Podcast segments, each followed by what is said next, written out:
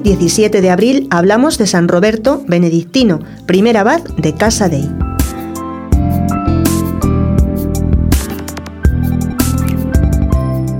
Roberto fue hijo único de familia noble y cristiana. Desde niño tuvo una tierna devoción a Jesús sacramentado, y en su corazón ocupaban después un lugar preferente los pobres y los enfermos, a quienes lavaba las úlceras. Movido a compasión, edificó para ellos un hospital.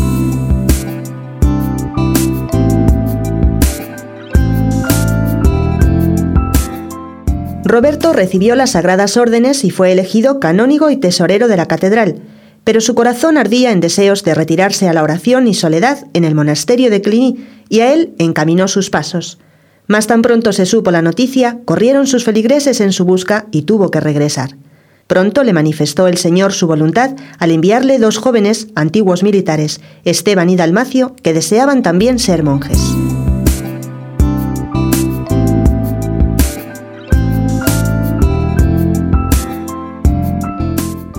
Los tres se encaminaron a la soledad del yermo, a una enmarañada selva distante a cinco leguas de la ciudad.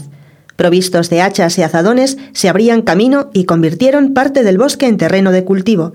Edificaron un pequeño oratorio y una cabaña de troncos y ramajes. Tanto se extendió la fama de santidad de aquellos hombres que no tardaron en venir nuevos discípulos a abrazar aquella vida.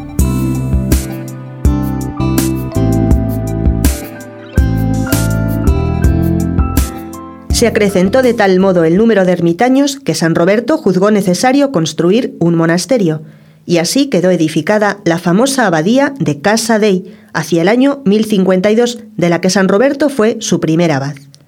Murió el 17 de abril de 1067, y se cuenta que apenas muerto, uno de los monjes vio que la Virgen María venía a buscar al santo para llevarlo al cielo.